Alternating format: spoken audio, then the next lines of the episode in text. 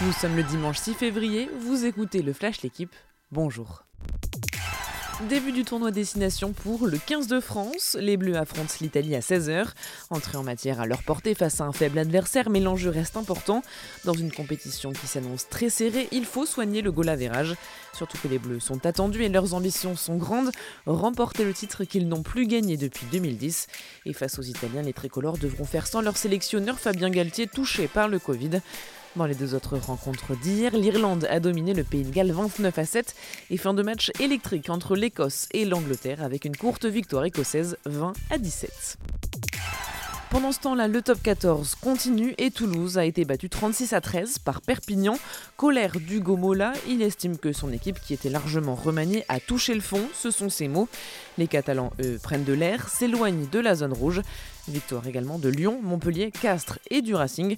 Et ce soir à 21h, Biarritz contre La Rochelle. Des Verts renversants hier après-midi contre Montpellier en Ligue 1. Alors qu'ils étaient encore menés à la 82e, ils se sont imposés 3 à 1. Saint-Etienne décroche une deuxième victoire de suite et n'est plus dernier de Ligue 1. Un peu plus tard, Monaco a battu l'OL 2-0 avec une alliance Diop-Ben Yedder encore très en vue. Aujourd'hui au programme, Nice qui veut reprendre la deuxième place à l'OM reçoit Clermont à 15h, puis Lille PSG à 20h45. Perrine Lafont en piste ce midi au JO de Pékin. Après son titre il y a 4 ans, elle espère conquérir sa deuxième médaille d'or en ski de boss. En qualification mercredi, elle a terminé deuxième, de bon augure donc. En revanche, son homologue Benjamin Cavé a lui fini au pied du podium hier, mais les Bleus ont quand même ouvert leur compteur de médailles grâce aux biathlètes en relais mixte.